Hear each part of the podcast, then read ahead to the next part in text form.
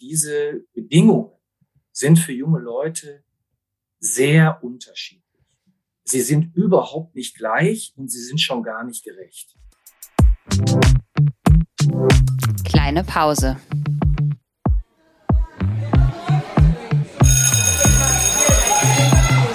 Begegnungen in der Teeküche.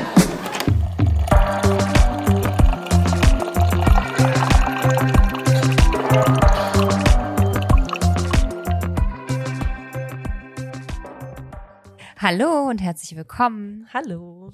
Wir freuen uns sehr äh, auf eine neue Folge Kleine Pause Podcast Begegnung in der Teeküche. Ja, heute ist Montag nach den Zeugnissen.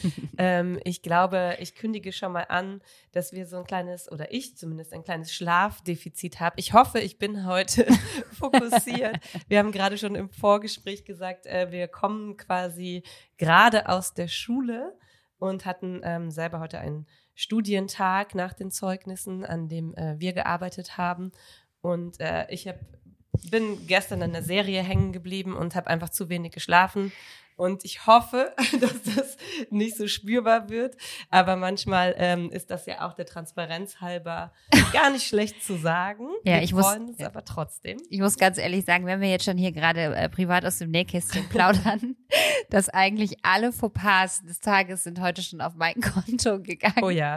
Genau, ich hatte nämlich heute Morgen ähm, im Rahmen des Schulentwicklungsteams eigentlich die Aufgabe oder wollte gerne ein Video zeigen zur Motivation, um einen tollen Einstieg in diesen Studientag für das Kollegium zu ermöglichen. Und ich bin an der Technik kläglich gescheitert und nicht nur ich, sondern alle versammelten LehrerInnen, 80 an der Zahl. Darf ich auch erzählen, was passiert ist?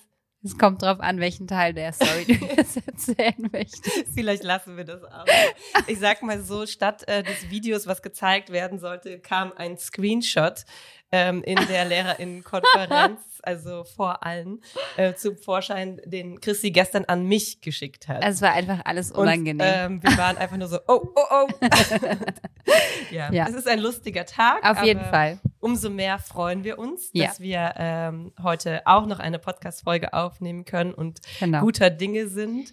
Ähm, und wir haben natürlich mal wieder einen Gast. Wir sitzen nicht alleine in unserer digitalen Teeküche und es geht nicht nach Berlin. Nein, das, es geht nicht nach Berlin, sondern es geht eigentlich ähm, direkt ins Herz, wenn man vom Bundesland NRW ausgeht. Da, äh, es kommt wahrscheinlich darauf an, Von wo aus fragt. man schaut. Aber es geht nach Gelsenkirchen. Genau. Und ähm, Kirchen ist so ein Wort, was ich nicht aussprechen kann, denn ich äh, komme ja vom Niederrhein. Aber vielleicht Ich helfe dir. Ja, Und unser Gast wird uns helfen. Genau, vielleicht könntest du, äh, Markus, dich einmal kurz selber vorstellen. Ja, das mache ich gerne. Hallo in die Runde. Ähm, jetzt habe ich natürlich äh, eine ganze Reihe von schweren Aufgaben, die ihr mir schon gestellt habt. Ne? Jetzt muss ich auch noch Gelsenkirchen vorstellen. Ich arbeite zwar in Gelsenkirchen, ich bin aber gebürtiger Essener. Aha. Und äh, da würde ich wahrscheinlich jetzt ähm, viel Falsches sagen, wenn ich jetzt Gelsenkirchen richtig vorstellen müsste. Also ich versuche mich mal auf den Arbeitskontext zu konzentrieren. Ähm, ich leite das NRW-Zentrum für Talentförderung im Herzen von Gelsenkirchen, nämlich in der Nähe des Bahnhofs in Gelsenkirchen-Ückendorf. Und das ist eine Einrichtung, da geht es um die Förderung von äh, Kindern und Jugendlichen aus weniger privilegierten Verhältnissen. Ähm, wie wir sagen, was mir gut gefällt an der Anmoderation ist ehrlich gesagt im Herzen NRWs. Äh, also unsere Arbeit hat viel damit zu tun, dass sie von Herzen kommt und irgendwo natürlich auch was mit dem Herzen zu tun hat. Junge Leute liegen uns am Herzen und ihre Entwicklung. Also insofern passt das schon, auch wenn es vielleicht eher räumlich gemeint war. Und ich arbeite hier tatsächlich in Gelsenkirchen jetzt schon, jetzt muss ich mal kurz nachdenken, im 14. Jahr. Also als gebürtiger Essener, für die, die aus dem Ruhrgebiet kommen äh, und das hören, ist das nicht ganz so einfach, äh, dann in Gelsenkirchen zu arbeiten. Das hat viel mit Fußballvereinen zu tun, aber das lasse ich vielleicht jetzt heute Abend besser weg. Fußballvereine werden immer relevanter in unserem Podcast. War in der Vielleicht letzten ist Folge hat das auch schon eine 2023 unser Rolle Jahr gespielt. der, Ja. Mal schauen. Fußballpositionierungen ähm, oder auch nicht. Genau. Äh, vielen Dank für diese Vorstellung. Wir werden mit Sicherheit gleich noch eine ganze Menge über deine Arbeit erfahren, denn das ist ähm, der Kontext, in dem wir uns treffen oder in dem wir zusammengefunden haben. Du hast uns, äh, da waren wir auf Studienfahrt mit unseren Leistungskursen letzten September, meine ich, in Prag, eine äh, sehr nette Mail geschrieben und ähm, angefragt, ob wir nicht über eure Arbeit auch mal in dem Podcast sprechen könnten. Und da äh, waren wir tatsächlich angetan und ähm, ganz neugierig darüber mehr zu erfahren. Und ich glaube, so wird es dann auch unseren ZuhörerInnen gehen, wenn wir davon noch ein bisschen mehr erfahren werden gleich. Wir starten ja aber immer mit so ein bisschen einem persönlichen Touch in dieses Gespräch, egal worüber wir sprechen, der natürlich frei gewählt ist und ähm, irgendwie was darüber äh, aussagen soll oder ins Gespräch einführen soll durch eine Anekdote, ähm, was man heute macht und was das vielleicht mit eigenen Erfahrungen im Bildungssystem zu tun hat. Der Satz war jetzt irgendwie ein bisschen durcheinander, aber ich glaube, du weißt, worauf ich hinaus möchte. Und wir würden dir natürlich auch gerne Raum lassen, ähm, darüber mal ein bisschen zu berichten oder zu reflektieren. Also wie ist es wohl zu deiner Arbeit gekommen, die du heute machst, mit Blick auf deine eigenen Schulerfahrungen oder im weitesten Sinne Erfahrungen mit diesem Bildungssystem, in dem wir uns alle bewegen? Ja, habe ich schon gesagt, eine schwere Aufgabe. Jetzt habe ich ein paar Sekunden nachgedacht und versuche mal, mich anzunähern an, an so eine schwierige Aufgabe. Also zunächst mal, ich habe eine wunderbare Schulzeit gehabt. Äh, das ist, glaube ich, auch mal erwähnenswert. Ähm, ich bin ein sogenanntes Arbeiterkind äh, aus dem Ruhrgebiet. Ähm, das heißt, erste Generation, äh, die ein Abitur machen konnten. Das war aber zu meiner Zeit sowas wie, ich will mal sagen, normal. Also man hat überhaupt nicht das Gefühl gehabt, dass da irgendwas Besonderes ist, äh, sondern man war äh, in der Grundschule, dann ging es aufs Gymnasium, man hat sich da wohlgefühlt und äh, alle um einen herum ähm, waren gut miteinander. Ob jetzt Ärztekind, ob jetzt Arbeiterkind, äh, ob jetzt mit oder ohne akademische Erfahrung, bunt gemischt. Und meine Eltern ähm, hatten eben nicht Abitur gemacht, hatten aber immer uns mitgegeben, also probiert alles aus, das was geht, soll gehen. Und ich habe in äh, Schule einen wunderbaren Chemielehrer gehabt. Also ich war sehr, äh, ich sage jetzt mal, heute würde man sagen, MINT-affin. Also ich hatte die Leistungskurse Mathematik und Chemie und hatte einen wunderbaren Chemielehrer.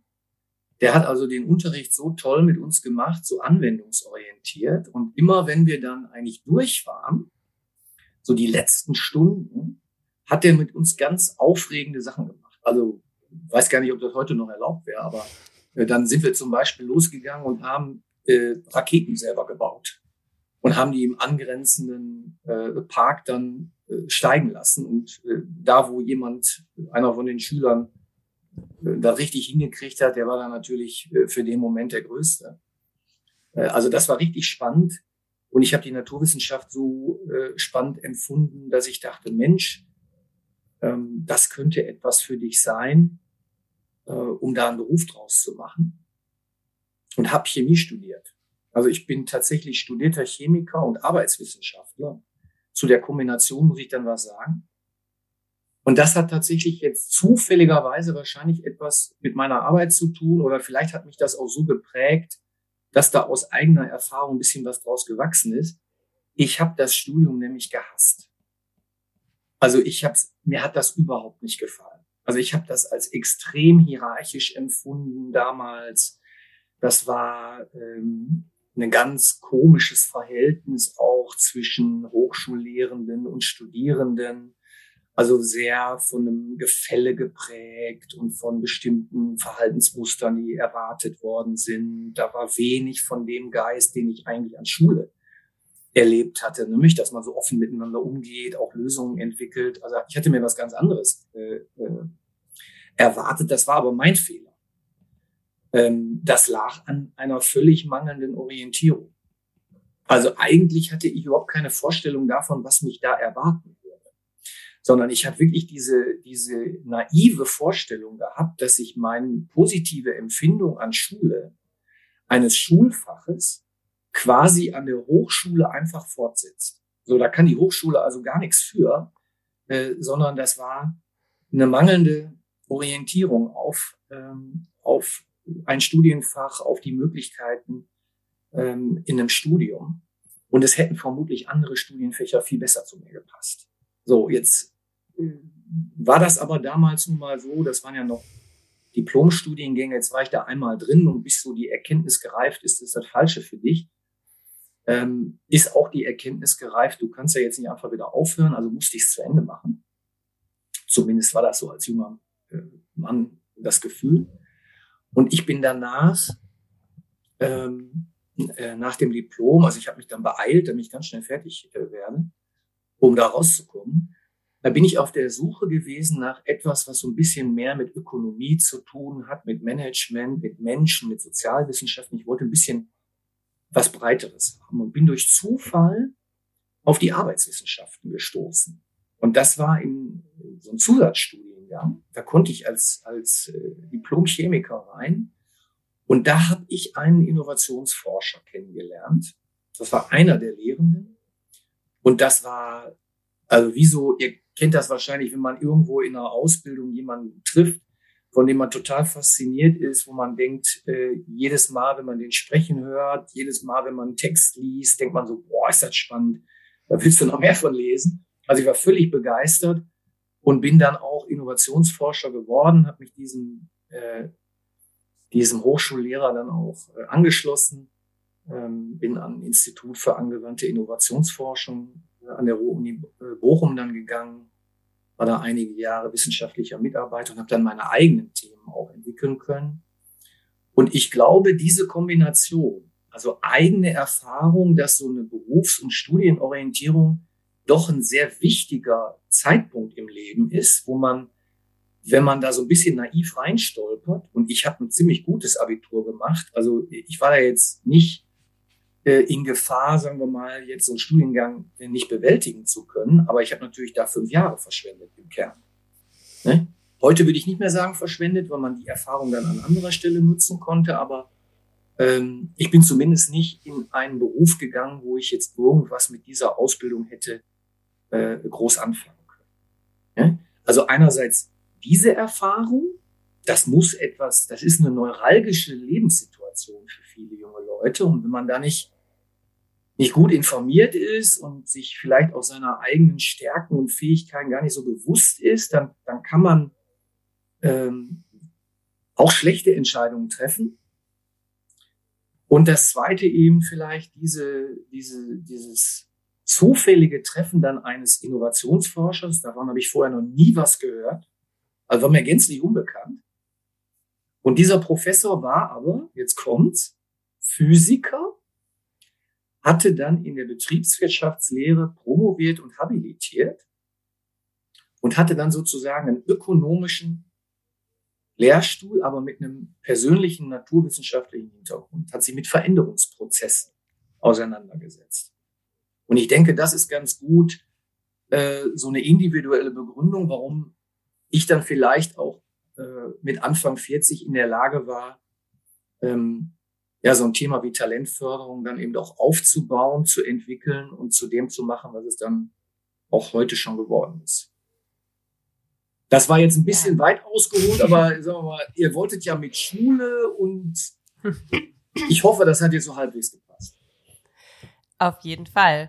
Mir sind viele Gedanken durch den Kopf gegangen, aber ich glaube, die würde ich ein bisschen hinten anstellen, weil du jetzt gerade vielleicht komme ich da auf einige gleich nochmal zu sprechen, aber jetzt gerade schon angedeutet hast, so Talentförderung mit aufzubauen. So, und ähm, vielleicht, damit wir wissen, worum es geht, ähm, wäre das nochmal ganz gut, wenn du das ein bisschen genauer erklären könntest, was ihr oder du dann überhaupt aufgebaut habt, damit wir wissen, worüber wir sprechen können. Ja, ich probiere das mal. Äh, ihr stellt dann sicherlich ganz äh, Viele Fragen dazwischen. Äh, ich fange mal an. Ja, also ich hatte gerade schon skizziert, äh, wir sitzen ja hier im Herzen des Ruhrgebiets und ähm, wir haben äh, an der Hochschule, der wir zugehören, das ist jetzt die Westfälische Hochschule mit Sitz in Gelsenkirchen, Recklinghausen und Bocholt. Als ich hier vor knapp 14 Jahren angefangen habe, war es noch die Fachhochschule Gelsenkirchen. Ist vielleicht dem einen oder anderen noch geläufiger. Haben wir eine Situation gehabt, bin dort Stratege geworden und hatte eine Aufgabe, Mensch, ähm, wir möchten uns stärker hier auch in der Region einbringen, wollen uns stärker mit unserem Umfeld beschäftigen, insbesondere eben auch die Hochschule so als Akteur begreifen, der sich für die jungen Leute in seiner äh, Umgebung auch einsetzt. Ne? Also nicht so äh, eine Hochschule verstehen, da kommen junge Leute halt hin, die wählen ihre Studiengänge, dann machen die ihren Weg, ähm, dann werden die Ingenieure oder, oder Ökonomen oder was auch immer, sondern stärker auch die Frage zu stellen, wer kommt da eigentlich? Und ähm, haben eigentlich alle, die zu uns kommen, alle Studierenden, die gleichen Bedürfnisse, haben sie die gleichen Voraussetzungen und haben sie auch vergleichbare Chancen, dann ein Studium erfolgreich zu gestalten. Und wenn man diese Frage äh, insbesondere hier in unserer Region aufwirft, dann muss man jetzt kein Raketenwissenschaftler sein, um festzustellen, nein, diese Bedingungen sind für junge Leute sehr unterschiedlich. Sie sind überhaupt nicht gleich und sie sind schon gar nicht gerecht, sondern es gibt äh, ganz gravierende äh, Faktoren, die dazu führen, dass eigentlich eine Gruppe von jungen Menschen die besten Chancen vielleicht heute im akademischen System hat, als es jene Generation davor, weil es einfach sehr viele Möglichkeiten gibt, sehr viele Alternativen offen stehen und aber eine große Gruppe von jungen Menschen äh, von diesen Möglichkeiten nicht so gut partizipieren kann. Und das sind junge Leute, die aus einkommensschwachen Familien kommen. Das sind junge Leute, die aus Familien kommen, die selber keine akademischen Traditionen haben. Das sind junge Menschen, die vielleicht auch mit ihren Eltern in dieses Land äh, zugewandert sind, also eigene äh, Migrationserfahrungen mitbringen oder die Elternhäuser also keine Netzwerke herausgebildet haben, um so die Flexibilitäten, die wir im Bildungssystem haben, auch zu kennen und ausnutzen zu können. Und daraus erwachsen eben sehr große Chancenunterschiede. Und für besonders für unsere Region ist jetzt vielleicht die Gruppe, die ich gerade geschildert habe. Also diejenigen, die eigentlich von, vom Bildungssystem gar nicht so gut partizipieren können, so wie es heute gestaltet ist, das ist hier die Mehrheit. Und zwar mit großem Abstand. Ich nenne euch mal eine Zahl, die macht das relativ gut deutlich.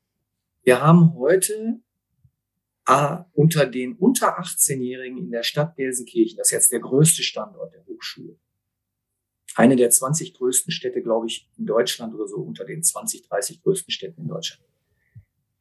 42 Prozent aller unter 18-Jährigen in dieser Großstadt wachsen in Hartz-IV-Familien auf. Tendenz weiter steigend. Das bedeutet, in vielen Stadtquartieren ist das schon die Mehrheit. So, und das äh, ist der Faktor, der mit Abstand den größten Einfluss hat auf Bildungsbiografie. So, das ist jetzt nicht nur eine gymnasiale Bildung, sondern vor allem der Zugang zu Hochschulen. Also der Zugang zu Hochschulen wird sehr, sehr stark von, vom Elternhaus bestimmt. Herkunft an Hochschulen ähm, ist ein bedeutsamer Zugangsfaktor.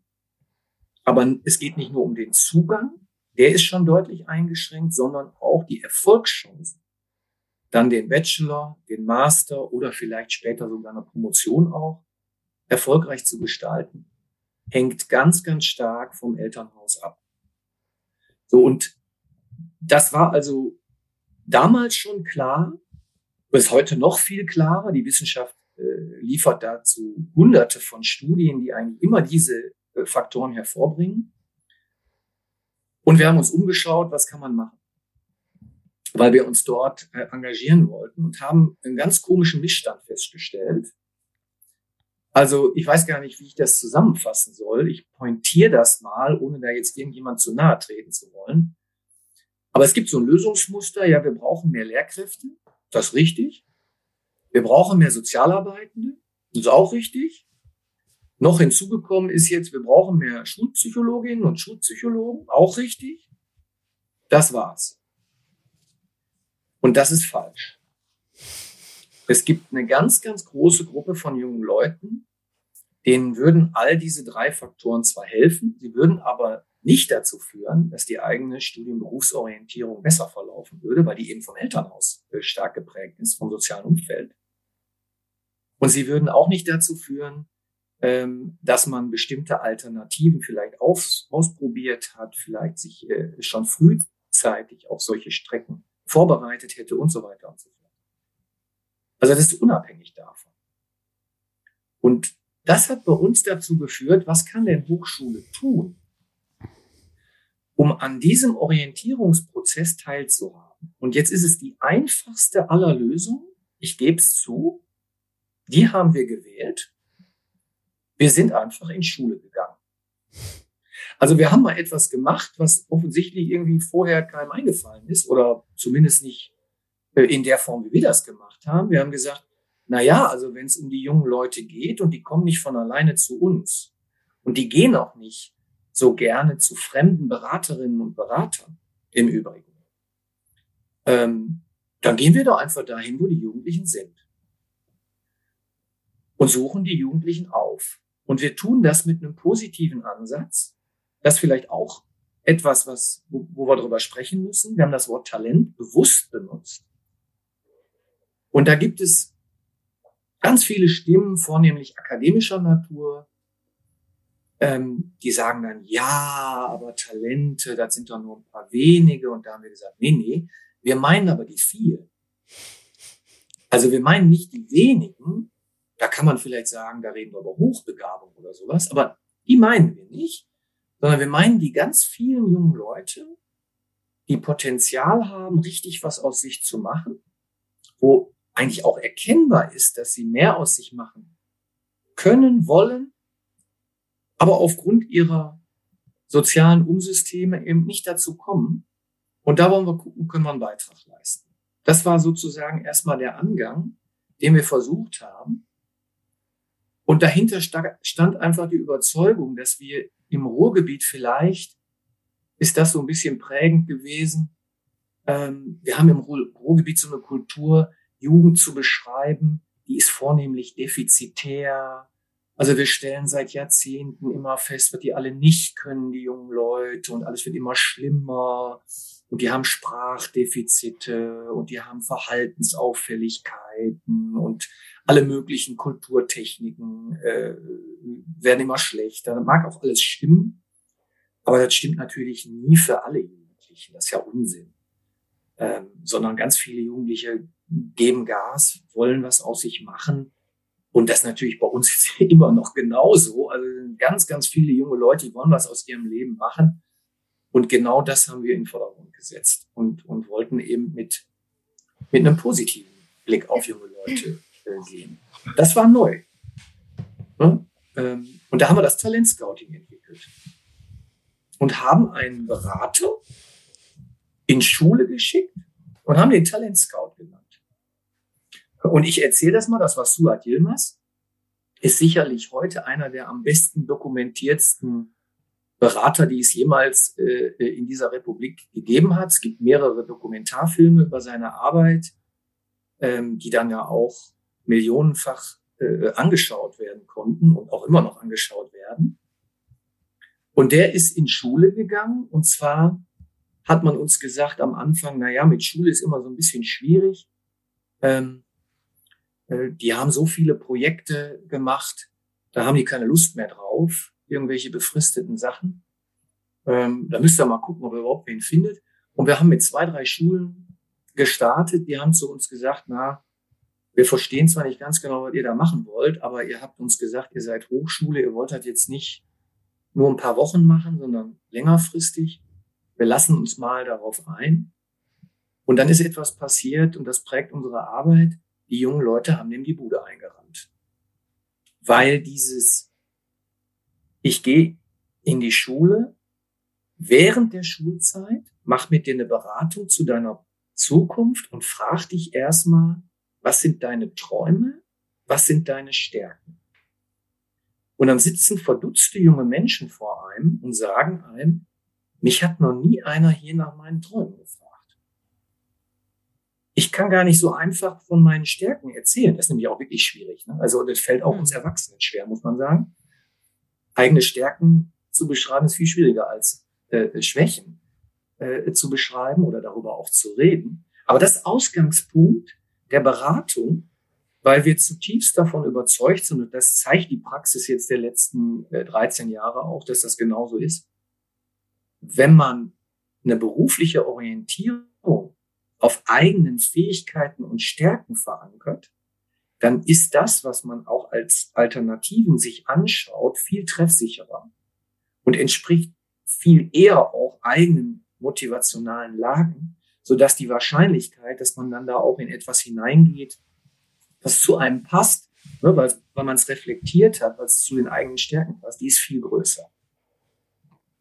So, und wir machen diese Beratung äh, inzwischen in über 400 Schulen in Nordrhein-Westfalen, Berufskollegs, Gesamtschulen, Gymnasien mit so knapp 20.000 jungen Leuten kontinuierlich. Aus dem einen Talentscout sind 70 geworden.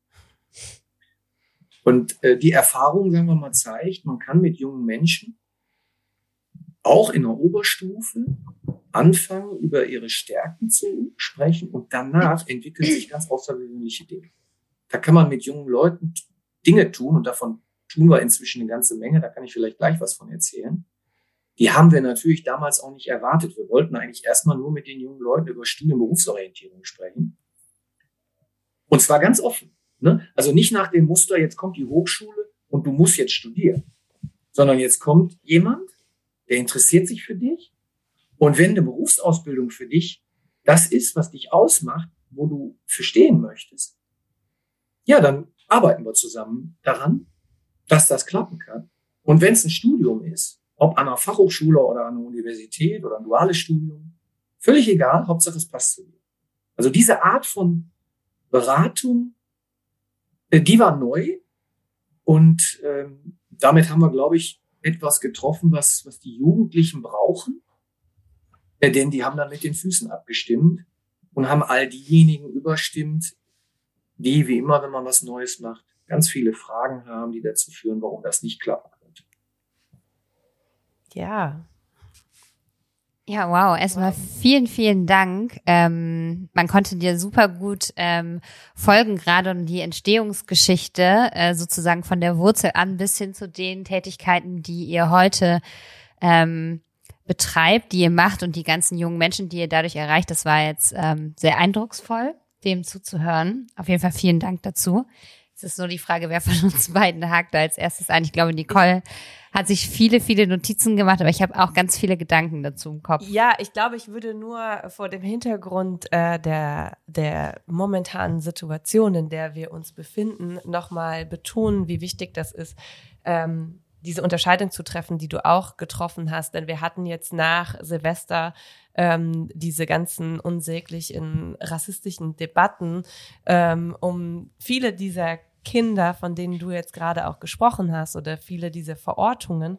Und ich fände es einfach nochmal wichtig zu betonen, dass man sich dieser Paradoxie, die manchmal in der Argumentation oder manchmal oft in der Argumentation steckt, nochmal bewusst wird, dass eben ähm, Gründe für ein äh, nicht schulkonform sein oder in diesem ähm, System ähm, nicht zurechtzukommen, eben in Dingen liegen wie Einkommens, ähm, äh, aus einkommensschwachen Familien kommen. Ähm, ein äh, habituelle Fragen, ne? Also da sind wir auch wieder bei Aladdin Elmar Falani, das haben wir schon oft gesagt, ähm, und und seinem äh, Mythos Bildung.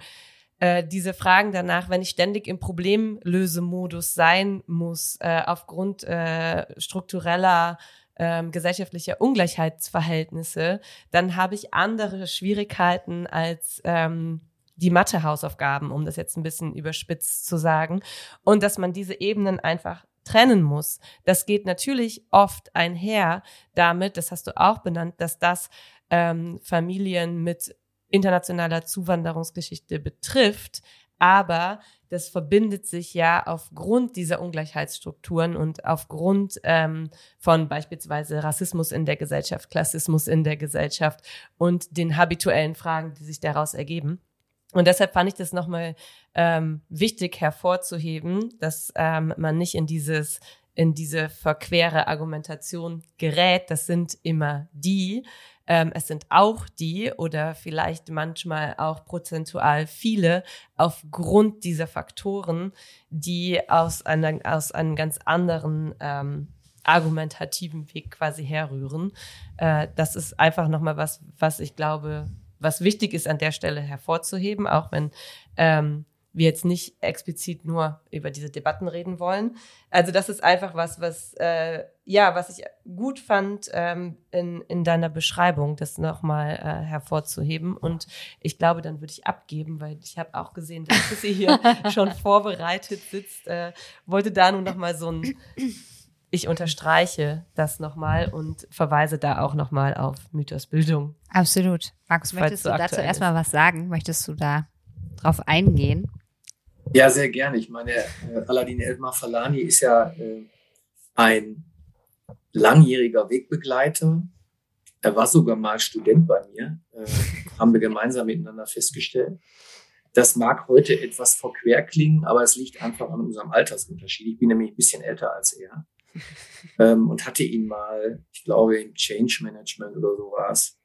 Ähm, da war er tatsächlich noch Lehrer. Mhm. Also er ist ja vor seiner Zeit äh, als Professor tatsächlich äh, Berufskollegier gewesen. Genau. Und in dieser Zeit ähm, hat er auch Arbeitswissenschaften, einige Kurse belegt in Bochum. Und da war ich inzwischen dann Dozent. Also insofern kennen wir uns, wir kennen uns sehr gut, wir schätzen uns auch. Ähm, ich möchte vielleicht das, das Thema mal, weil ich glaube, es sind unterschiedliche Themenkomplexe. Ich möchte das mal mit unserer Beschreibung nochmal nehmen.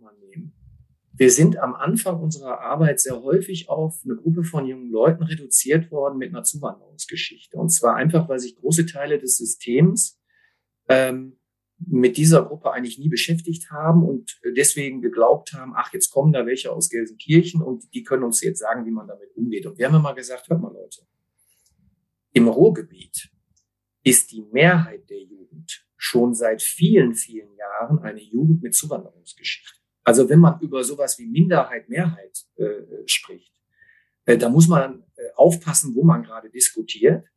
Und hier haben wir gar kein Interesse daran, ähm, sagen wir mal, künstlich zu trennen, was miteinander aufwächst. Also wir reden über junge Leute. Ob die jetzt eine Zuwanderungsgeschichte haben oder nicht, hat bei einer Studien- und Berufsorientierung relativ wenig Auswirkungen. Also ist in der Tat eher so, habe ich jetzt Beziehungen oder habe ich keine? Habe ich ein hohes Einkommen? Also können meine Kinder äh, von Bildungsinvestitionen profitieren oder können sie das nicht? Das ist viel maßgeblicher äh, als irgendwelche äh, Faktoren, äh, die sich dann auf Zuwanderungsgeschichte reduzieren. Und in all unseren äh, Formaten haben wir das immer so gehalten. Sie stehen natürlich allen Jugendlichen offen. Und zwar in der Form, wie sie in unserem Raum auch anzutreffen. Also wir wollen für alle Jugendlichen in unseren Einzugsgebieten ein Angebot machen. Und genauso hat es sich auch entwickelt. Also die Jugend beispielsweise führt diese Debatten auch gar nicht so intensiv, weil die wachsen nämlich miteinander auf in äh, zum Teil ganz anderen Mehrheitsverhältnissen. Und da geht es dann eher um so existenzielle Fragestellungen. Nicht? Also ähm, äh, wie komme ich eigentlich aus meinem Quartier raus? Mhm. Ja, hm. und da ist Mafalani natürlich ein, ein ganz inspirierender, ähm, sage ich jetzt mal, äh, Dozent, will ich jetzt nicht sagen in unserem Fall, ne, aber ein ganz inspirierender Hochschullehrer, der hat uns quasi erklärt, warum das, was wir entwickelt haben und praktiziert haben, was erfolgreich war, warum es erfolgreich mhm. war. Also wir wussten, dass es erfolgreich war, aber wir wussten nicht warum. Und das liefert er mit seinen ähm, sehr anschaulichen Erklärungen, dass er nämlich deutlich macht, junge Leute, die in Knappheit er beschreibt das ja als Management von Knappheit. Und das ist ein unheimlich gutes Bild. Also wenn man immer alles knapp hat, dann entscheiden junge Leute sehr funktional über ihre Zukunft. Also sie wollen wissen, hm, wenn ich jetzt hier Zeit, Geld, Engagement investiere, was kommt da für mich raus? Und wir tun aber in einem gymnasialen System oder auch gerade in einem akademischen System häufig so, als wenn Bildung, Lernen ja ein Selbstzweck ist und es eher um abstrakte Lösungen geht. Mhm. So, das ist in der Vorstellungswelt von solchen jungen Leuten einfach nicht passfähig. So, das konnten wir uns leisten als Gesellschaft, solange es von diesen jungen Leuten immer genug gab. Und solange das eine Minderheit in einem Raum ist. Ich hatte schon erwähnt, in unserem Raum ist das nicht die Minderheit. Das ist die Mehrheit. Das muss man sich bewusst machen. Äh, man kann Bildung nicht gegen die Mehrheit der eigenen Jugend stattfinden lassen. Hm. Ja? Ähm, und, und, ah, das passiert aber in, in diesen Quartieren. Und da muss man sich einfach bewusst werden, dass solche tradierten Unterscheidungen dann da auch nicht mehr greifen. Ändert ja auch nichts daran, da wenn die Mehrheitsverhältnisse andere sind, dass es trotzdem eine, eine diskriminierende Praxis ist. Das ist ja klar, dass das eigentlich überall Konsens sein sollte, aber natürlich lange Zeit auch nicht war. Ja, im Grunde genommen, du hast jetzt weitergesprochen und ich habe die ganze Zeit nickend hier gesessen, weil ich so dankbar dafür bin und das so unglaublich wichtig finde, dass du nochmal ganz klar herausgestellt hast, ähm, dass wir ganz häufig im Bildungskontext so eine Diskursverschiebung haben und auch so eine Überlappung von Problemfeldern, die füreinander verantwortlich gemacht sind, aber eigentlich gar nichts miteinander zu tun haben. Äh, du hast ja gerade auch nochmal, oder zumindest nicht in der Weise miteinander etwas zu tun haben, wie das oft dargestellt wird. Ähm, Du hast jetzt eben nochmal ganz deutlich betont, dass es viel, viel stärker darauf ankommt, wenn man konkret spricht, aus welchen Familien kommen junge Menschen und welche Vorerfahrungen aus dem Bildungssektor sozusagen, aus dem Bildungssystem stecken in diesen Familien und in dem Sinne, welche Unterstützungssysteme können da greifen. Egal, ob das zeitlicher Natur ist, ob das die Bildungsbiografie der Eltern ist ähm, und überhaupt die Vorstellungskraft davon, was ist denn das deutsche Bildungssystem, welche Wege kann ich da gehen, welche Schulformen gibt es, was ist Übergangsmanagement, wie komme ich von der Schule zu einem Studium, welche verschiedenen Institutionen bieten äh, Studiengänge an, wie werden die subventioniert im Zweifel und so weiter. Ne? Also durch Stipendien beispielsweise. Und letztlich spricht man dann ja immer über soziales, ökonomisches, kulturelles, symbolisches Kapital. Und da sind wir dann ganz schnell beim Habitus, über den haben wir ja gerade auch schon gesprochen. Also es ist so der theoretische Unterbau davon. Und was ich so spannend finde, und das finde ich auch ganz wichtig zu betonen, das hast du jetzt auch mehrfach gesagt, da ist das erstmal vollkommen egal, ob da eine internationale Zuwanderungsgeschichte in dieser Familie auch vorhanden ist. Denn es geht da letztlich einfach um ganz andere Fragen die sich eben aus den gerade beschriebenen Bereichen, Aspekten sozusagen für junge Leute ergeben und die sich handfest in deren Alltag stellen, aber letztlich spätestens ähm, bei der Frage, wie, wie gehe ich weiter, wenn ich einen Schulabschluss erworben habe oder welchen Schulabschluss brauche ich, um du hast es eben gesagt, bestimmte Wünsche, Träume, berufliche Vorstellungen verwirklichen zu können. Und dieses Übergangsmanagement ähm, ist neben der Stärkenorientierung, die ihr ganz stark macht. Das heißt, ihr geht ja an den Selbstwert der SchülerInnen, ihr sprecht über Selbstwirksamkeit, ihr schaut mit den jungen Leuten dahin, was könnt, was können, was kann ich schon, was möchte ich gerne können, was brauche ich dazu, was bringe ich schon mit. Ähm, und gleichzeitig geht es natürlich auch um Beratung, um Informationsangebote, ähm, um wahrscheinlich auch sehr konkrete Hilfestellungen ne, bei der Bewerbung ähm, und so weiter.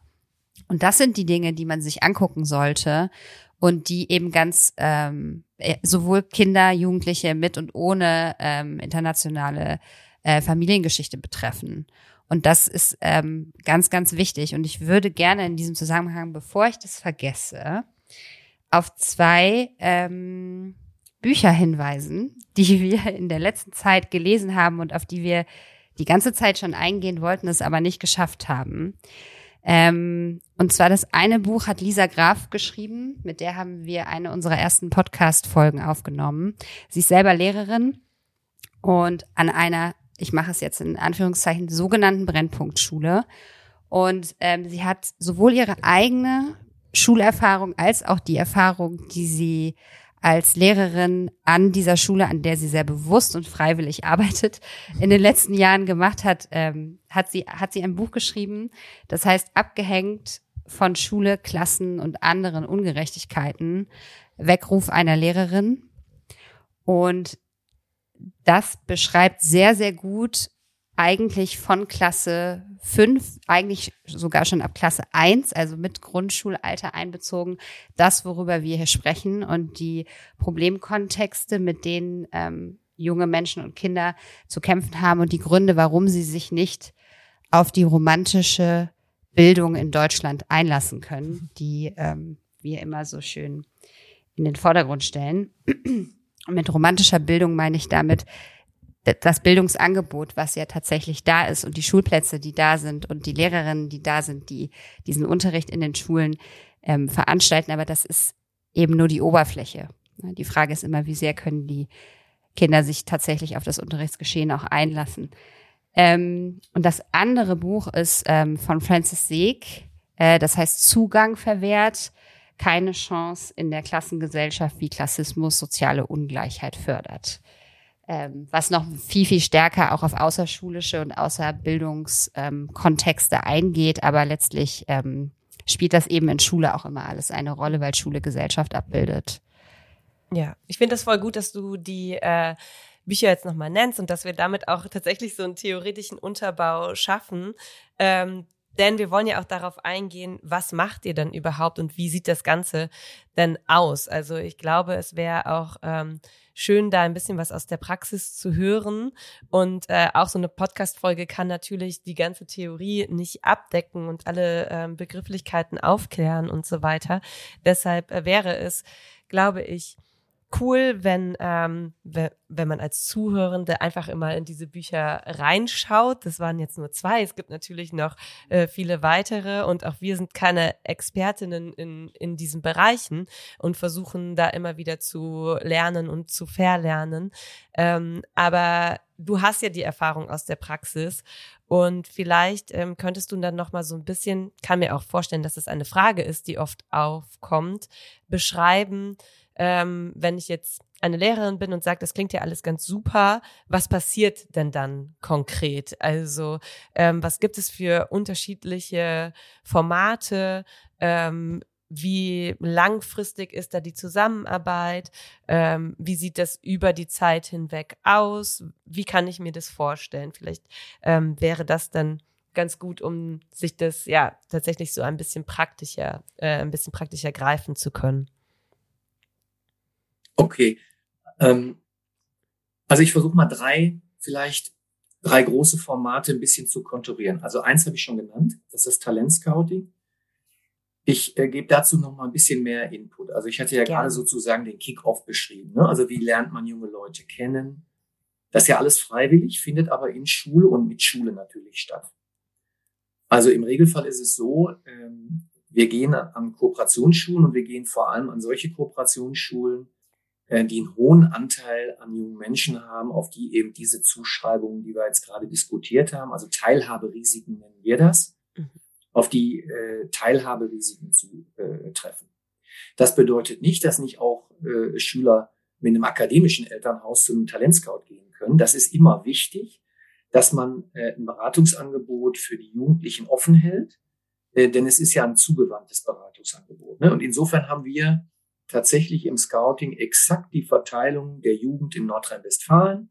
Wir haben nämlich drei Viertel junge Leute ohne einen akademischen Background im Elternhaus und ein Viertel mit einem akademischen Background. Das ist ungefähr die Verteilung, die man so in der Grundschule äh, antrifft. Wenn man sich jetzt so die Kinder angucken würde, dann sitzen drei ohne ähm, akademisches Elternhaus neben einem Kind mit akademischem Elternhaus. Also zumindest in Nordrhein-Westfalen ist das so. Das ist in unseren Beratungsformaten auch so. Und aus diesem Erstgespräch, im Regelfall dann eben in der EF, ne, also Scouting setzt ja eine Oberstufe an, entwickelt sich mitunter eine jahrelange Begleitung und die Jugendlichen geben sowohl Tempo wie auch Intensität selbst vor. Das ist eine ganz pragmatische Vorgehensweise, weil Jugendliche in dem Alter, wir sagen immer, ist ein robustes Alter, so wenn die so zwischen 15 und 18 sind, dann haben die ganz viele ähm, Dinge mit sich auszumachen und da gibt es ganz viele attraktive Beschäftigungsgelegenheiten. Äh, das ist natürlich bei unseren Jugendlichen auch so. Und deswegen muss man als Beratungsangebot offen sein, dass die auch mal einfach ein halbes Jahr verschwinden. Ne? Also die gehen zu einem Scout, besprechen Stärken, Neigungen und von da an gibt es immer so kleine Aufgabenpakete.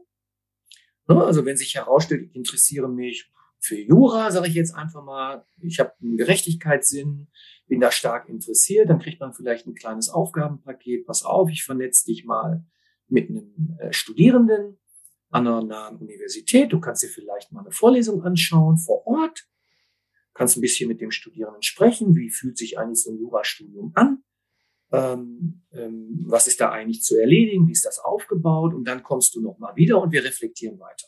Ob das sozusagen bei dir auf fruchtbaren Boden gefallen ist, ob du das weiter konkretisieren möchtest oder ob man eher sagt, oh nee, habe mir nicht anders vorgestellt, ich gehe in eine andere Richtung. Dabei spielen auch Fragen wie Finanzierung eine Rolle, wo man dann Angebote macht, also BAföG beispielsweise, ne? dass man das vorab schon mal äh, grob äh, berechnet, den Jugendlichen erklärt, wie funktioniert ein BAföG eigentlich. Ne?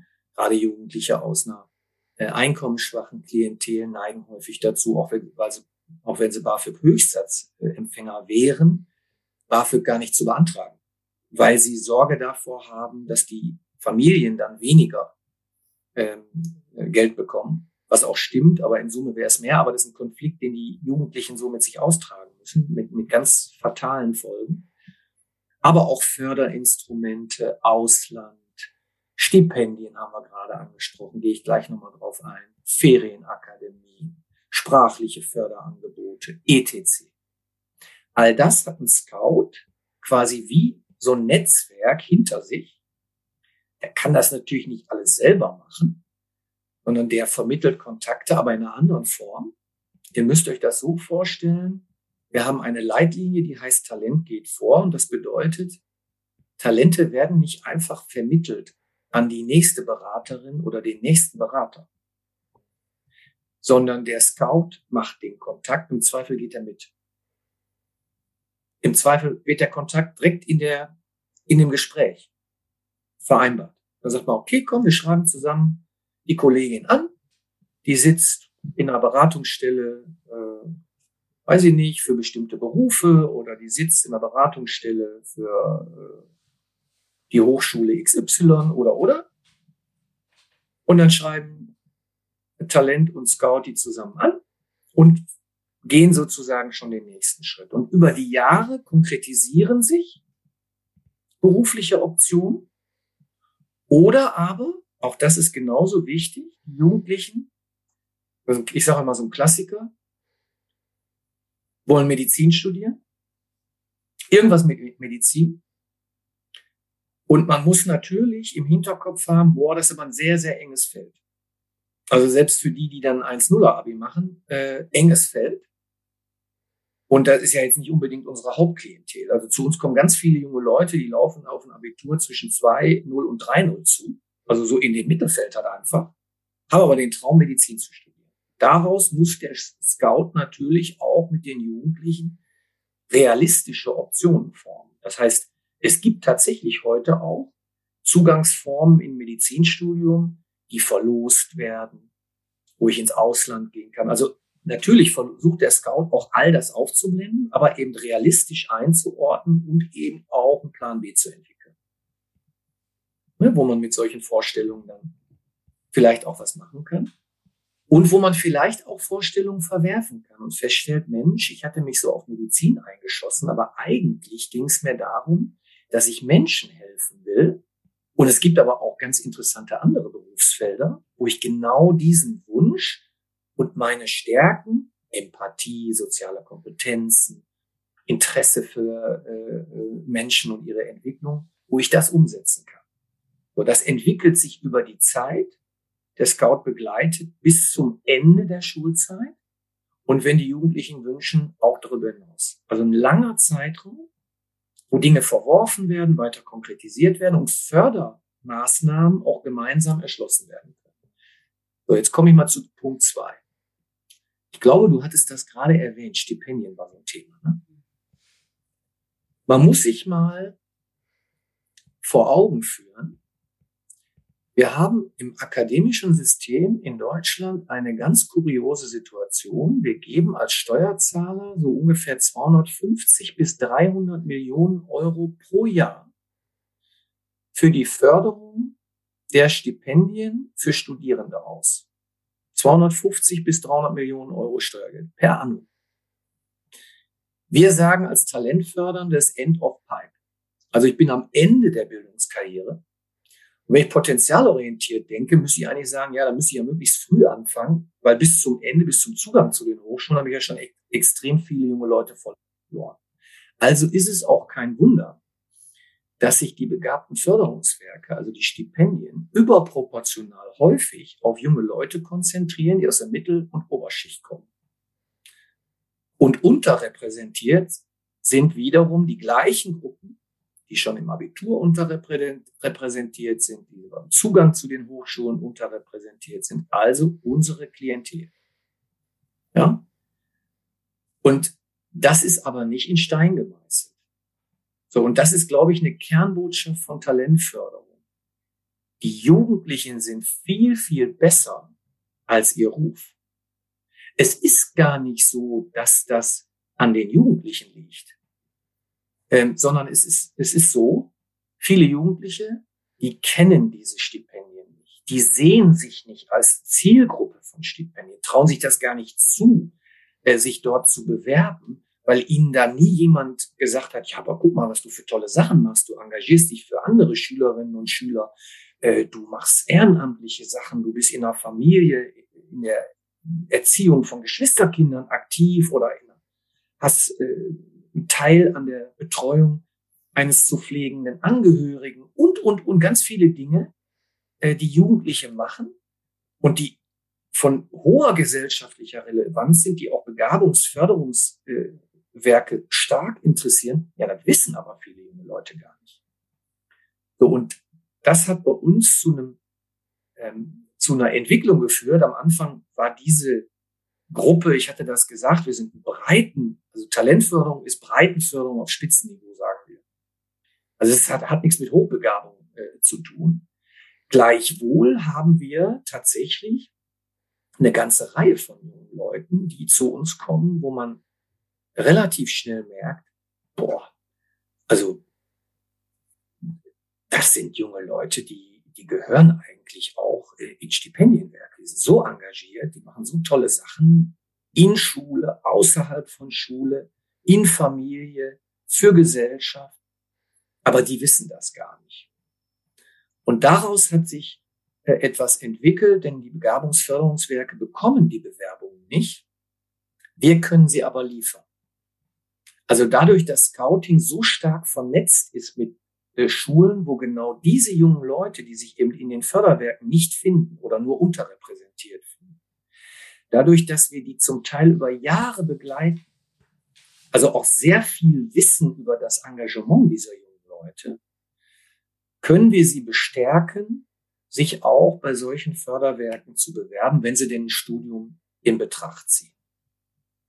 Ähm, das machen Scouts heute. Sie haben heute ähm, eigene Vorschlagswerke bei den großen deutschen begabten Förderungswerken. Wir kooperieren mit einer Studienstiftung des deutschen Volkes. Wir kooperieren mit einer Hans-Böckler-Stiftung und einigen anderen Werken, ähm, können dort junge Leute auch bekräftigen, schicken selber Scouts in die Auswahlverfahren, um eben auch solche sozialen Selektivitäten in den Förderinstitutionen zu durchbrechen. Aber da muss man sich eben klar werden, da können die Förderinstitutionen häufig eben auch nichts für. Sie kriegen die Bewerbung nicht, weil sie in den Vorstellungswelten dieser jungen Leute eigentlich nicht vorkommen.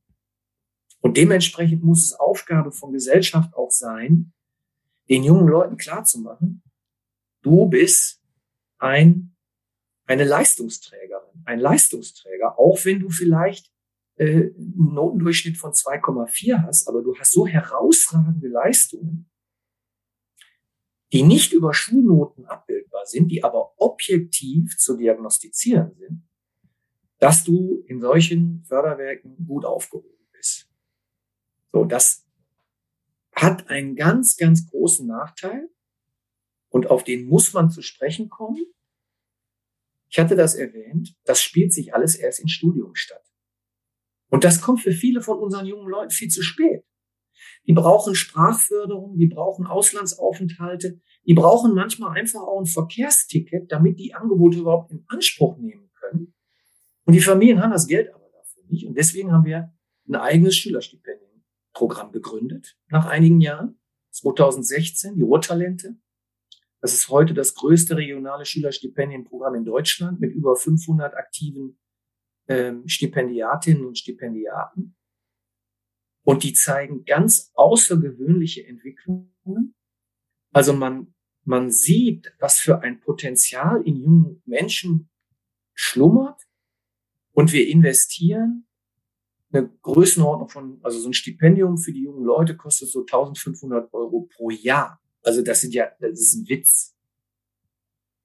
Also unser Plädoyer, was wir damit erreichen wollen, die Gesellschaft investiert 250 bis 300 Millionen Euro in sicherlich sinnvolle Stipendien im Hochschulbereich. Kann man machen. Ist sozial selektiv, müssen wir daran arbeiten, dass wir wirklich dann auch die Gesellschaft abbilden. Nicht? Und wirklich auch alle Talente äh, dort äh, gleichermaßen fördern. Das ist ja wichtig für eine pluralistische Gesellschaft. Aber viel wirkungsvoller ist es, wenn wir früher in Nordrhein-Westfalen hat man äh, sich die Ruhrtalente angeguckt und hat gesagt, boah, solche Talente haben wir doch in anderen Regionen, in Nordrhein-Westfalen auch. Und daraus sind jetzt gerade eben die NRW-Talente geworden. Und gerade Ende letzten Jahres jetzt auch ein äh, Programm in der Städteregion Aachen und eines in Ostwestfalen-Lippe, wo jetzt nach dem Muster der Ruhrtalente auch schon Schülerstipendiaten aufgenommen worden sind. Und dort passiert genau das Gleiche wie bei uns auch. Auch dort sind ja Talentscouts in der Region Aachen an den entsprechenden Hochschulen angedockt, betreuen jetzt auch Schülerstipendiaten und wachsen weiter. Also wir versuchen sozusagen Bildungsinnovation äh, von kleinen in die Breite zu bringen. Also zweite Säule Stipendien und dritte Säule. Und jetzt kommen wir vielleicht zu den Lehrkräften. Wir sind ja in einer Wachstums Situation. Ne? Auch wenn es das jetzt schon zehn Jahre gibt, ist ja nicht so, dass wir schon an jeder Schule auch einen Talentscout haben. Jetzt hat das Land gerade Anfang des Jahres angedeutet, wir werden jetzt eine dritte Ausbauwelle haben. Also ich kann Hoffnung machen, dass äh, auch in Regionen, wo es bislang noch keine Talentscouts gegeben hat, das jetzt ab diesem Jahr möglich sein wird. Dann werden wir so 550, 600 Schulen haben. Das ist dann schon relativ gut, muss ich sagen. Ähm, aber jenseits der Verortung eines Scouts können Lehrkräfte ja diesen positiven Blick auf junge Leute, den Umgang mit vorhandenen Förderinstrumenten, also jetzt Stipendien beispielsweise, in ihrem Schulalltag in wenigen Minuten praktizieren und damit also, also wirklich ganz außergewöhnliche Effekte erzielen. Und weil das so ist, haben wir eine Weiterbildung konzipiert, ganz speziell für Lehrkräfte. Und da können Lehrkräfte aller Schulformen reingehen. Ist auch egal, also Grundschule bis weiterführende Schule, weil die Prinzipien sehr ähnlich sind. Das ist die, die Qualifizierung zur Koordinatorin, zum Koordinator für Talentförderung bei uns in Gelsenkirchen. Sind sechs Präsenztage plus dann einige ähm, dann daran knüpfende auch Projekte noch. Und da geht's darum, Prinzipien der Talentförderung an der eigenen Schule im eigenen Umfeld anzuwenden und umzusetzen, im Kleinen. Das heißt also, wie kann ich als Lehrkraft ähm, Leistungen junger Menschen systematisch in den Blick nehmen, die zwar nicht über Schulnote abbildbar sind, die ich aber sehe. Also ich sehe ja empathische junge Menschen. Ich, ich sehe das ja im Schul ich habe aber keine Schulnote, um dafür ein sehr gut zu geben. Ich sehe ja organisationale Fähigkeiten. Ich habe aber keine Schulnote, um dafür ein sehr gut zu geben. Ich sehe unternehmerische Aktivitäten. Ich sehe sprachliche Kompetenzen. Nicht? Also wenn jemand fließend Rumänisch spricht, dann gibt das keine Eins, weil es vielleicht das Schulfach Rumänisch nicht gibt, Das ist aber trotzdem eine wertvolle Kompetenz. Nicht? Äh, äh, was junge Leute aber teilweise gar nicht wissen. Nicht? Das kann für eine Berufs- und Studienorientierung von enormer Bedeutung sein. Ist aber jungen Leuten gar nicht gewahr. So, kann ich als Lehrkraft alles sehen? Das schulen wir mit einem System, das nennt sich Leistung im Kontext. Das sind genau diese Faktoren gebündelt. Die kann ich trainieren und die kann ich im Schulalltag umsetzen, unabhängig davon, ob ich jetzt einen Scout habe oder nicht. Und ich kann als Lehrkraft Empfehlungen für Schülerakademien machen, für Ferienakademien machen, für Stipendienwerke machen. Für, für, für. Also die drei Säulen will ich mal nennen. Scouting, Stipendien. Wir haben eigene gegründet, weil es die halt nicht gab. Und eine gemeinsame Qualifizierung, wobei da will ich vielleicht sagen, wir machen das in kleinen Gruppen. Das ist eine freiwillige Sache. Und wir sagen den Lehrkräften, die zu uns dann in, in dieses wunderschöne Gebäude nach Gelsenkirchen-Übendorf kommen, das ist wirklich ein Erlebnis, muss man sagen. Das ist eigentlich keine Qualifizierung, sondern das ist ein Miteinander arbeiten, denn es ist ja eigentlich ein Austausch auf Augenhöhe, wo, wo man miteinander diskutiert, wie können wir junge Leute ähm, unterstützen, um ihren Weg zu gehen, von denen wir wissen, dass, dass sie mehr Potenzial haben als das, was wir über traditionelle Systeme, da wo wir uns gerade befinden, auch erschließen können. Und das geht im Einzelnen und wir sagen jeder einzelne Lehrkraft auch, guck mal, hier werden inzwischen sehr viele äh, Lehrkräfte geschult. Und wenn die alle in ihrem Alltag immer nur zwei, drei, vier Talente fördern, ja, dann wird aus der Masse aber eine Masse. Ne? Hm. Und insofern, die drei Säulen prägen heute unser Handeln. Man könnte noch ein paar hinzufügen, aber die reichen, glaube ich, jetzt zur Diskussion. Erstmal. Ja, super spannend. Ich ähm, also unsere Zeit ist jetzt schon so ein bisschen vorangeschritten und ich habe Sorge, dass ich jetzt so ganz große Themen aufmache. Deshalb, ähm, ich, ich formuliere trotzdem Fragen, die mir durch den Kopf gegangen sind bei den wichtigen Aspekten, die du äh, jetzt genannt hast und ähm, beschrieben hast. Äh, bei mir war es wirklich auch so ein, so ein Bauchgefühl, gerade beim Zuhören, und ähm, das passiert mir des Öfteren, so die Frage nach der Verantwortung ähm, für all die Sachen, die du gerade genannt hast. Denn ähm, so ganz platt gesagt ist mir bei all den wichtigen Sachen, die du gesagt hast, durch den Kopf gegangen, müsste das nicht auch einfach Aufgabe eines Bildungssystems sein, ähm, genau das für alle zu ermöglichen. Und warum muss es eigentlich immer diese Wechselwirkung mit externen geben und du hast auch von Selektionen gesprochen, ne? Da kann man auch über Funktionen von Schule sprechen und letztlich auch über politische Fragestellungen, was ist eigentlich gewollt, was ist nicht gewollt, wo ähm, werden dann Gelder bereitgestellt und wo nicht. Ich glaube, das, das geht jetzt über diese Folge hinaus. Ich möchte es aber nicht nicht in den Raum werfen, ne? dass, dass man genau über diese Dinge in diesem Kontext natürlich nach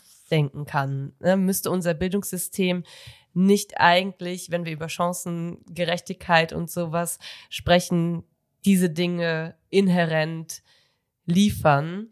Und ähm, du hast auch davon gesprochen, dass was ja super toll ist, dass ihr an immer mehr Schulen geht und das dann damit verbunden, davon gehe ich aus, teilweise natürlich auch irgendwie politisch gewollt ist. Aber es hängt ja trotzdem dann irgendwie davon ab, ob es diese Angebote an der jeweiligen Schule gibt oder eben nicht, ob ähm, Lehrkräfte wie jetzt hoffentlich Zuhörende sich ähm, da engagieren, auf euch zukommen, ihr wiederum auf die zukommt und so weiter.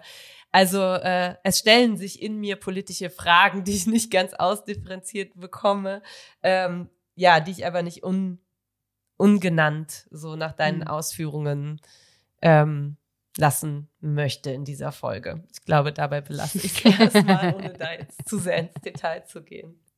Ja, ich ähm, kann mich dem nur anschließen und vielleicht noch ergänzen. Es wäre ja ein probates Mittel, dass diese ganzen Strukturen, die ihr aufgebaut habt, ne, und das ist ja auch evidenzbasiert, wenn ich dich richtig verstanden habe. Das heißt, ihr habt ja nachgewiesen, dass das, was ihr Tolles macht, und das, was Nicole gerade gesagt hat, soll es auch gar nicht mindern. Ne? Also es ist, nein, das nein, ist nein. überhaupt nicht der Punkt. Aber die Frage ist ja natürlich, die ähm, sich stellt, ich glaube, wenn ich die Zahl richtig im Kopf habe, sind es 13 Jahre, die dieses Programm jetzt alt ist äh, oder die Initiative. Warum ist das nicht schon längst ähm, an ähm, Hochschulen, an denen Lehramtsstudierende studieren, Teil der Lehramtsausbildung? Ja, genau. Das habe ich I auch aufgeschrieben. Ähm, also das ist äh, wäre ja sehr simpel, ähm, weil Studierende oft äh, sehr begeisterungsfähig sind und es wäre einfach toll, wenn denen einfach das schon im Studium auch mitgegeben ähm, würde. Und ich sehe, das ist mit Sicherheit nicht noch ein neuer Arbeitsauftrag an dich oder an euch als Kompetenzzentrum, aber das ist, es gibt so viele tolle Sachen. Es gibt so viele Menschen, die so überaus engagiert sind und all diese großen Baustellen sehen und schon längst Lösungen dafür gefunden haben oder Ansätze entwickelt haben, die unterstützend wirken können. Mhm. Und es ist nach wie vor. Ja, und dann stellt sich die Frage, genau. ist es also gewollt ich, oder nicht? Genau, und jetzt, äh, wir sind natürlich auch nur zwei LehrerInnen von was weiß ich wie vielen LehrerInnen, die beispielsweise in NRW tätig sind, aber wir beide arbeiten seit über zehn Jahren im Schulkontext und haben das erste Mal von euch erfahren, als du uns eine E-Mail geschrieben hast. Und das ist bezeichnend, ja. weil wir ja auch in diesem Bereich schon länger gedanklich unterwegs sind. Genau. Ja, ich glaube, das sind wichtige Fragen, wobei ähm, erlaubt mir das. Ich bin da äh, vielleicht auch ein bisschen ähm, zu sehr Pragmatiker äh, jetzt im Sinne der jungen Leute. Ähm, ich nehme mal Mafalani, äh, weil ich ihn dafür sehr schätze, dass er deutlich gemacht hat, man muss Schule auch gar nicht so sehr mit solchen ähm, Dingen überfrachten. Also ich glaube, es tut Schule und dem System Schule richtig gut, dass man hier auf Augenhöhe auch Know-how von außen in Schule reinbringt. Aber dann in allen Schulen. ja. ja, wobei, da muss man immer sagen, also eigentlich sind Schulen auch heute schon in ihren Angeboten für Jugendliche total unterschiedlich. Mhm. Ähm, also deswegen auch das würde ich ein bisschen einsortieren. Es gibt immer schon Unterschiede äh, in Schulen, ähm, sei es jetzt welche Belegung von Leistungskursen, ähm, ob ich äh, die Gelegenheit habe, an meiner Schule einen Physikleistungskurs zu betrachten oder nicht, ob ich in der Lage bin, auch von einer Auslandskooperation zu profitieren oder nicht. Also diese Unterschiede sind ja auch schon im Schulsystem durchaus sehr ausgeprägt. Ich glaube, das ist also jetzt gar nicht für dieses Programm so prägend. Und das ist ein entscheidender Punkt. Also die Diskussion über die Unterschiedlichkeit von Schule ist die eine. Und die andere ist aber, dass Kooperationen, die, ähm, die sich in Schule entwickeln, etwas sein können, was als Modell zukünftig stärker mitgedacht wird. Also dass man einfach, ähm, glaube ich, auch damit äh, leben kann und vielleicht sogar muss, dass man über ein Schulsystem die Bedürfnisse von Jugend gar nicht zu 100 Prozent abdecken kann. Ich will mal ein Beispiel dafür nennen, wo das, wenn man sich in die Situation von Jugendlichen versetzt, auch nochmal klarer wird.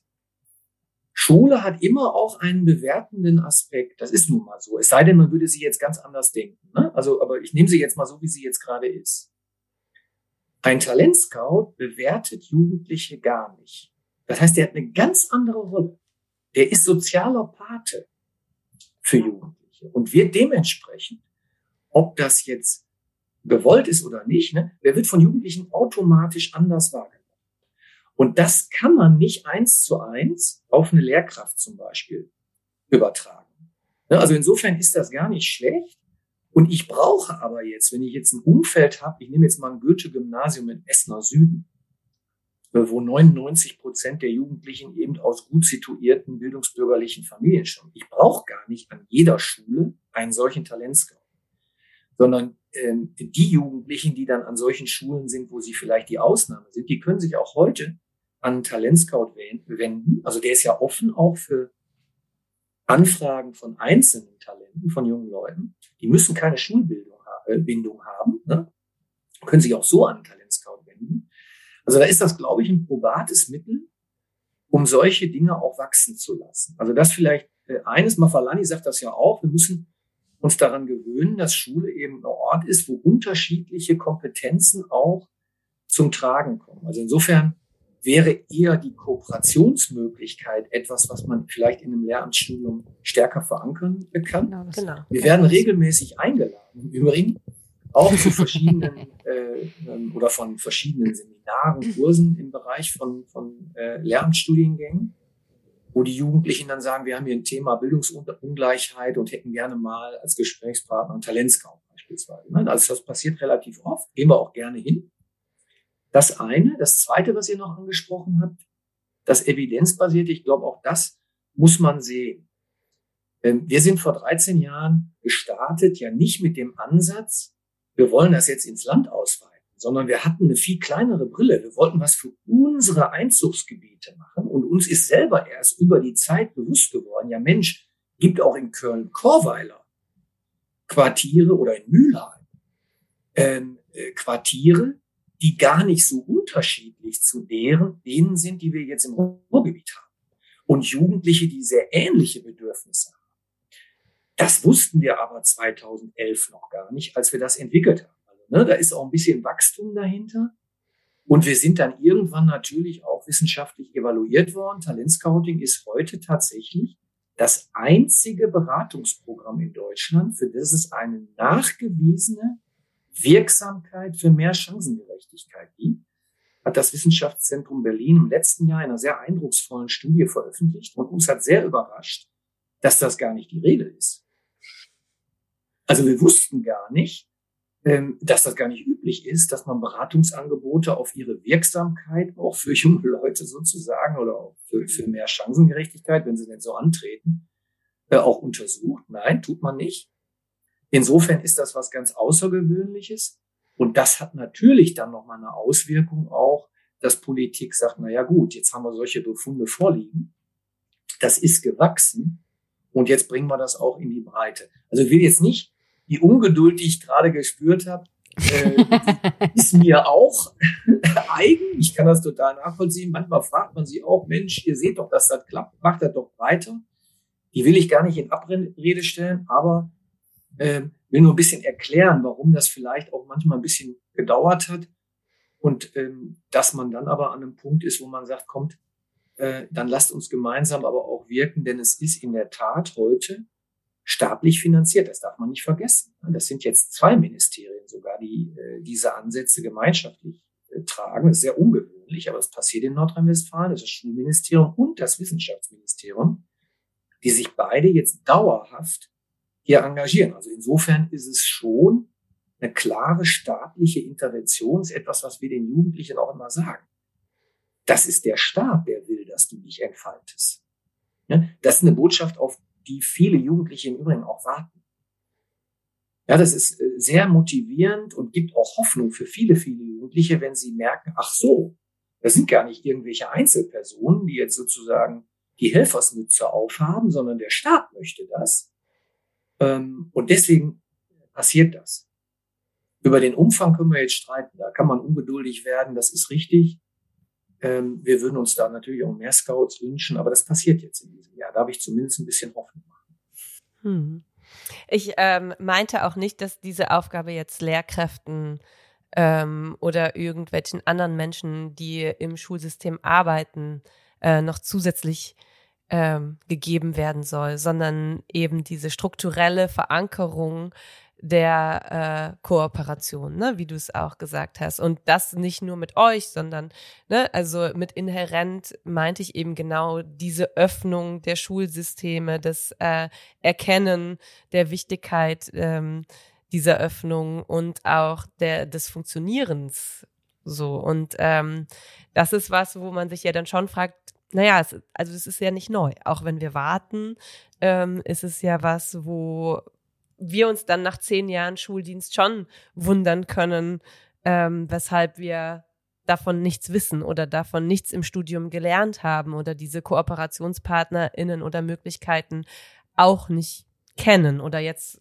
kennenlernen. Absolut. So, ja. Und nur mal ganz kurz als Ergänzung, das ist ja so ein ganz genuines Schulentwicklungsthema, gerade wenn es um die äh, Ausgestaltung des Ganztages beispielsweise geht. Und wir wissen ja ganz, ganz klar, dass eben alle diese klassistischen Diskriminierungsstrukturen, über die wir jetzt eben gesprochen haben, ähm, oder einfach die Herausforderung, um Bildungsgerechtigkeit in Deutschland zu schaffen, hängen ja unmittelbar eben mit diesem Raum Schule, in dem sich die Kinder freitags, äh, montags bis freitags von 8 Uhr bis äh, 17.30 Uhr aufhalten. Ähm, ganz unmittelbar zusammen. Und wir wissen ja einfach auch, dass wir viele Sachen, die aus welchen Gründen auch immer Eltern, Erziehungsberechtigte, Familien nicht leisten können, ähm, in Schule, im Raum Schule, im Lebensraum Schule, sage ich immer gerne, ähm, quasi angegangen und bearbeitet werden sollten. Und das ist das tatsächlich, du hast es gerade schon angedeutet, LehrerInnen können das nicht alles on top machen. Auch Koordinatoren in Schulen äh, können das nicht alles on top machen. Deshalb wäre es, glaube ich, manchmal schon sehr hilfreich, wenn beispielsweise schon im Lehramtsstudium oder begleitend ähm, es Menschen gäbe, die diese Prozesse ähm, mitentwickeln, die aber auch schon quasi ähm, vorhandene äh, Vernetzungsstrukturen vorstellen, dass man die übertragen kann.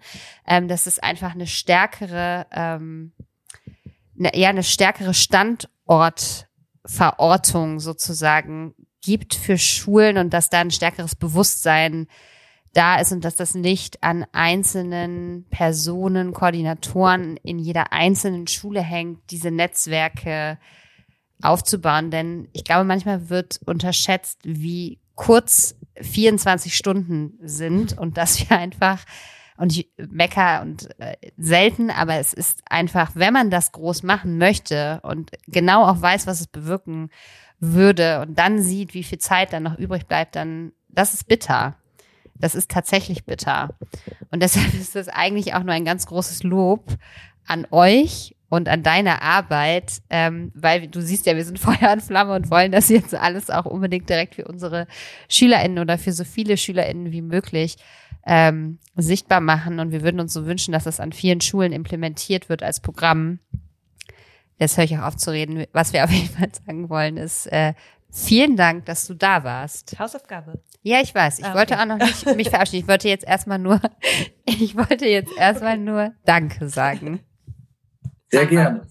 Okay, dann sage ich auch schon mal Danke, sage ich gleich bestimmt nochmal. Aber natürlich ähm, darfst du auch, jetzt haben wir quasi äh, die große politische Hausaufgabe gestellt, dass wir bitte alle Talentscouts äh, bekommen.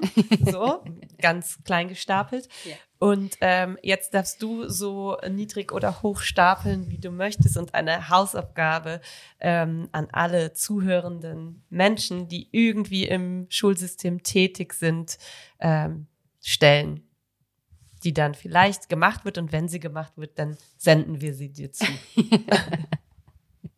ja. Äh, Hausaufgaben sind ja total positiv besetzt. Ne? Also da freuen sich ja. alle immer. Ich erinnere mich noch. Also das war, das war, äh, das war eine super Aufgabe. Ähm, ich mache das jetzt mal für euch und für, für alle, die zuhören jetzt direkt. Auch schön. Äh, Mache ich mich richtig beliebt? Nein, äh, vielleicht mal ein kleines Experiment. Ihr macht das mal bewusst. Ihr achtet mal auf eure Schüler einen Tag und geht in eure Klassen und schaut auf die Schüler, die so einer Gruppe entsprechen. Die sind irgendwo notenmäßig so, weiß ich nicht, einfach 2,5, 2,6, aber ihr wisst, sie haben keine optimalen Bedingungen äh, in ihren Elternhäusern. Sie haben vielleicht viele Geschwister und können erst abends lernen, äh, wenn die alle schlafen, haben keinen eigenen Schreibtisch, äh, um das in Ruhe zu machen, stehen trotzdem 2,5. Und ihr behandelt sie mal einen Tag wie jemand, der 1,5 steht. Und ähm, pickt diese Schüler mal heraus und sagt ihnen das mal. Eins, zwei, drei Schüler. Und diese Schüler hat jeder. Und dann beobachtet ihr mal ganz bewusst, was passiert.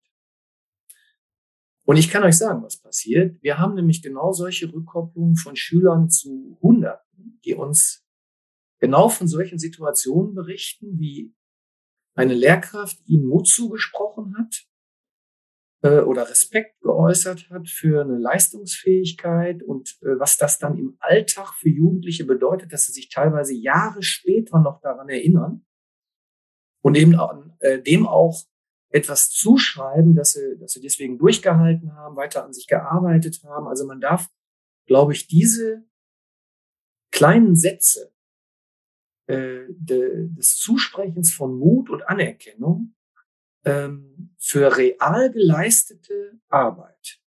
Ne? Auch jenseits von Schulen darf man nicht unterschätzen. Wenn das die Hausaufgabe ist, dass man das jetzt einfach für zwei, drei Schüler einfach macht und ganz bewusst beobachtet, was passiert. Und wenn es da Rückkopplung gibt von euch oder den Zuhörenden, ähm, wir sind sehr gerne Gesprächspartner, wenn es danach darum geht, was habt ihr jetzt für diese tollen Jugendlichen an Fördermaßnahmen? Schreibt uns an, guckt auf die Webseite nrw-talentzentrum.de. Äh, wir stehen für alle Nachfragen sehr gerne zur Verfügung. Vielen, vielen, vielen Dank. Dank. Schöne Hausaufgabe. Finde ich auch. Ähm, wir verlinken natürlich auch nochmal Infomaterial. Alles, ja. Es gibt äh, Fernsehbeiträge, YouTube-Videos zu euren unterschiedlichen Formaten und die packen wir natürlich in die Show Notes, sodass man sich da auch nochmal über diese Folge hinaus ein bisschen informieren kann. Mhm. Ja, dann sage ich jetzt nochmal vielen Dank. Ja, vielen, vielen Dank an dich, Markus. Wir sind sehr happy, dass wir zusammengefunden haben, dass du auf uns zugekommen bist und wir hoffen, dass diese Folge ganz, ganz viele Lehrkräfte erreicht oder Menschen, die in Schule tätig sind und mit Kindern zusammenarbeiten. Das sind sicherlich nicht nur Lehrkräfte. Und wir glauben fest daran, ähm, dass wenn diese eure Arbeit weitergetragen wird, dass es noch mehr ähm, für noch mehr Jugendliche ähm, ja einen super Anstoß für die Zukunft geben wird. Deshalb danke.